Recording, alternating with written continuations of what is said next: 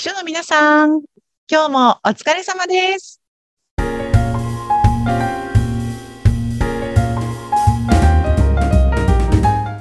秘書の皆さん、こんにちは。秘書寮編集長、佐々木です。こんにちは、インタビュアーの山口智子です。佐々木さん、突然ですけど、はい。眠れてますか？夜？夜？夜夜夜。私、のび太くんのように、すごい勢いで寝れるんです。そして、夜もほとんど起きず、うん。あら、さっき寝たと思ったらもう朝終わっても起きてます。えー、じゃあ結構起きた時も疲れも取れてすっきり元気みたいなあ。すっきりしてますね。いいですね。素晴らしい睡眠の質ですね。うん、そうね。なんか、これが当たり前っていう感じなので、あんまり素晴らしいと思ったこともなかったんですけど、山口さんはいかがですか？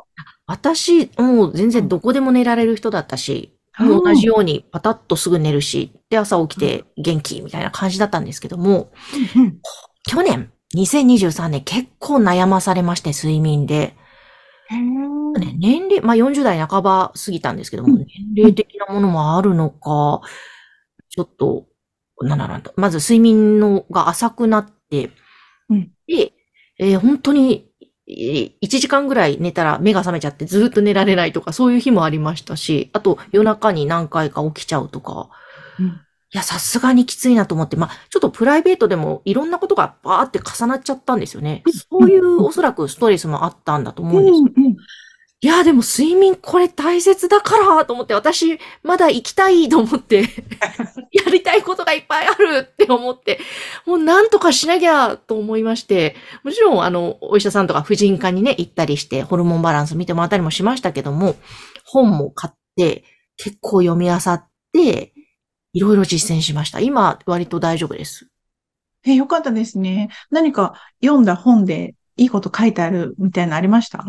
あ、でもやっぱりどの本も本当にうん共通しているんですけども、一番やっぱりいいんだと思うのは朝日を浴びるですね。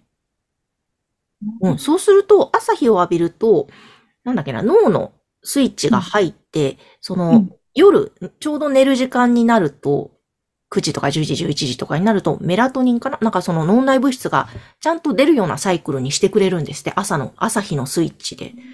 なんかそうすると朝日を浴びると夜自然に眠たくなって熟睡モードに入りやすくなるっていうのは、どの本読んでもやっぱり出てきますね。そっか。じゃあ、夜が勝負なのではなく、朝が勝負で夜寝るために。うん。ですね。えー面白い。そう、それはなんで朝日を浴びるはずっと続けてまあす。そうなんだ。え、そ、浴びるっていうのは、その朝起きたら窓を開け、あカーテンを開けて、うん。朝日を。浴びるんです。浴びるんですっていう。あの、本当にカーテン越しでもいいんですって。でも私は外に出てちゃんと直接浴びたいので、まあ軽く本当に5分10分ぐらいお散歩するぐらいで、もうパジャマのまんま、あの、ええっと、い冬だとね、コート着て、うんあの、あまりわかんないので、隠して、さーっと、ちょっと散歩して帰ってくるみたいな感じですけど、でも、起きてから1時間、2時間ぐらいだったかなの間で浴びればいいそうなので、通勤途中とかでも OK みたいですよ。なるほど。あとなんか寝具にはこだわりはないんですか？枕とか。あ、その辺は、なんか、どうしようかなと、割と高価ですよね。お高いので。高いのね、枕って。なので、ちょっと、で、どれがいいのかよくわかんないので、ちょっとあまりその辺は、えっ、と、枕はですね、自分でタオルで作って、うんちょうどいいところを合わせてタオル枕にしてます。ええそうですか。でも本当に寝られないって辛いですよね。あんなに辛いもんかと思いました。もう、このまま行くとまずいぞ、みたいな。うんそっか。でも夜寝てないから日中も眠くなっちゃうんですよね、きっと。でね、やっぱり仕事のパフォーマンスが落ちるんですよ。わかります。そう、だから、大切だな、本当にってしみじみ思った去年1年間でした。ええそっか。秘書の皆さんはいかがでしょうか？ちゃんと眠れてますか？ええどうですか、佐々木さんの周りのたくさんの秘書さんからそういう。いやー、あんまり聞いたことがなかった。うんどうなんだろうみんなちゃんと熟睡してるといいな割と遅くまでどうなんですか？お仕事してる人も多いんでしょうか？ね。でもなんかもう今日はじゃあこのポッドキャストを聞いてくださった人の皆さん、あの、本当に今日から明日から、ね、あの、質の良い睡眠を手に入れていただければと思うので、うんまあそのためにもやっぱり、あの、残業は良くないですよね。そうですね。ね。うん。あの、そこまでお仕事すると、交感神経高ぶったまま夜中になっちゃうので、うんそのためにも、早く帰るってすごいなんか私、一人用でもすごく言ってるんですけど、とにかく残業しないで早く帰るのをお勧めしたいですね。うんで、会社によってはね、特に外資系の企業なんかだと、残業してる人イコール仕事ができない人っていうイメージなんですって。ええそう。だからやっぱり、きちんと日中から、あの、なんていうのかな、時間配分して優先順位付けをして、あの定時で帰るっていうことを目指してほしいなと思います。本当ですね。うん。そうか、そうか。確かに残業しちゃうと、本当あと、家に帰っても仕事をしてしまったりすると、ねね、交感神経高ぶったままに。そうそうそうそうそう。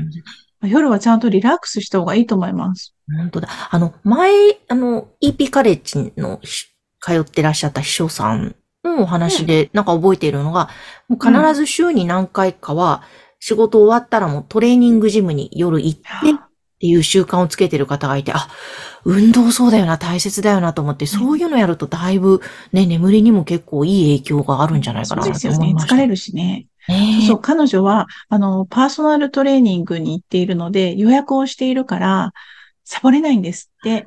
ああ、いいですね、それ。そう。だからもう夜は何時までに仕事を終わらして、何時までに会社を出ないと間に合わないっていう状況を自分で作ってらっしゃるっていうのは素晴らしいなと思いました。ああ、素晴らしい。そっか、そうやってやっていくのも方法ですね。ねそうそうそう。人の力を借りてね。うん。で、やっぱり一回9時10時まで残業することが当たり前になってしまうと、6時とか7時に帰ろうと思うとなんか気持ちが悪いんですよ。あれってこんな早く会社帰っていいんだっけみたいな。なんかもっとダラダラし、し会社にいようっていうなんかね、うんあの、気持ちになってしまうので、もうそれを本当に残業することを癖づけない方がいいと思います。本当だ、癖とか習慣化してしまうってね。怖いですね。そう。うんあと、あの、ちゃんと寝ないと痩せないから。あ、それもそうみたいですね。そうね。それ、そうらしいですよね。そう。睡眠とダイエットってすごく密接につながってるって言いますよね。ね、言います、言います。う。うんん。そう。で、やっぱりちゃんと寝てない人って日中のパフォーマンスが低いと思います。うん。いや、本当に落ちますね。ねぼーっとしてて、なんか忘れっぽくなっちゃうし、集中できないし。そう。あそうするとね、アイデアも、えね、そうそうそううそう。ねえ、そうなんです。だから何にもいいことないし、やっぱなんかミーティング中とかにあくびしてる人を見ると、あこの人に仕事頼みにくいなって思うんですよね。うんうん。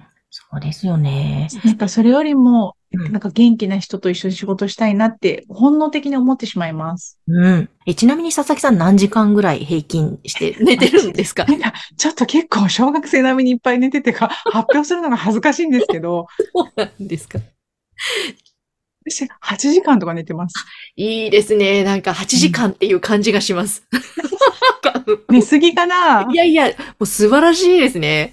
いいいいと思う。あのそうです、か？なんだろう、やっぱり本読んだ中とかお医者さんにも言われたのが、まあ7時間うん。寝るのがやっぱりいいよねっていう話で、私は今7時間寝られるようになってよかったなと思ったんですけど、そういえばこの前テレビ見ていたらニュース番組だったかな。あの、割とこう、なんでしょう、国として豊かだったり、こう先進国の中で日本人がすごく睡眠時間が短い、うんその順位で下の方なんですね。で、うん上の方の国は、なんだろう、日本よりも国内総生産わかんないです。そういうものがちゃんとあって、はい国が豊かだったりするところは、うん睡眠時間をちゃんともう7時間、8時間取ってるっていう統計が出てますよってやってました。そうですよ。うんもう寝てなかったらイライラしちゃうから、夫婦喧嘩もしちゃうし、子供に八つ当たりもしちゃうし、ですよね。日本人なんかがむしゃらにね、動こうとしちゃうから、ちょっともっとリラックスした方がいいんですかね。そう、そう、残業もだし、あと無駄な飲み会とか、お酒もね、やっぱり睡眠の質にはすごく影響しますから、うんね、少しずつ2024年健康な秘書を目指して寝いいです。てないとは肌にも良くないからね、もう皆さん、うお美しい皆さん、さらに美しくなるためにも、しっかり睡眠とっていきましょうという、今日は内容でお送りいたしました。お送りい大たしました丈夫かね、山口さん？大丈夫です。いい情報をご提供できたのではなかろうかと。ね、そうですね。もう健康であることがやっぱり仕事を一番頼まれやすくなると思いますので、うん。ですね。うん、皆さん、ねぐっすり眠ってくださいね。やりましょう。えーそして、ぜひ、処理を、そして EP カレッジなどなど、えー気になったなという方は、ぜひ LINE 公式に登録していただくと、うんいろんな情報、また、佐々木さんの毎朝の動画が届きますので、ぜひ登録してください。番組概要欄からチェックしてください。はい。ご覧ください。はい、ありがとうございました。ありがとうございました。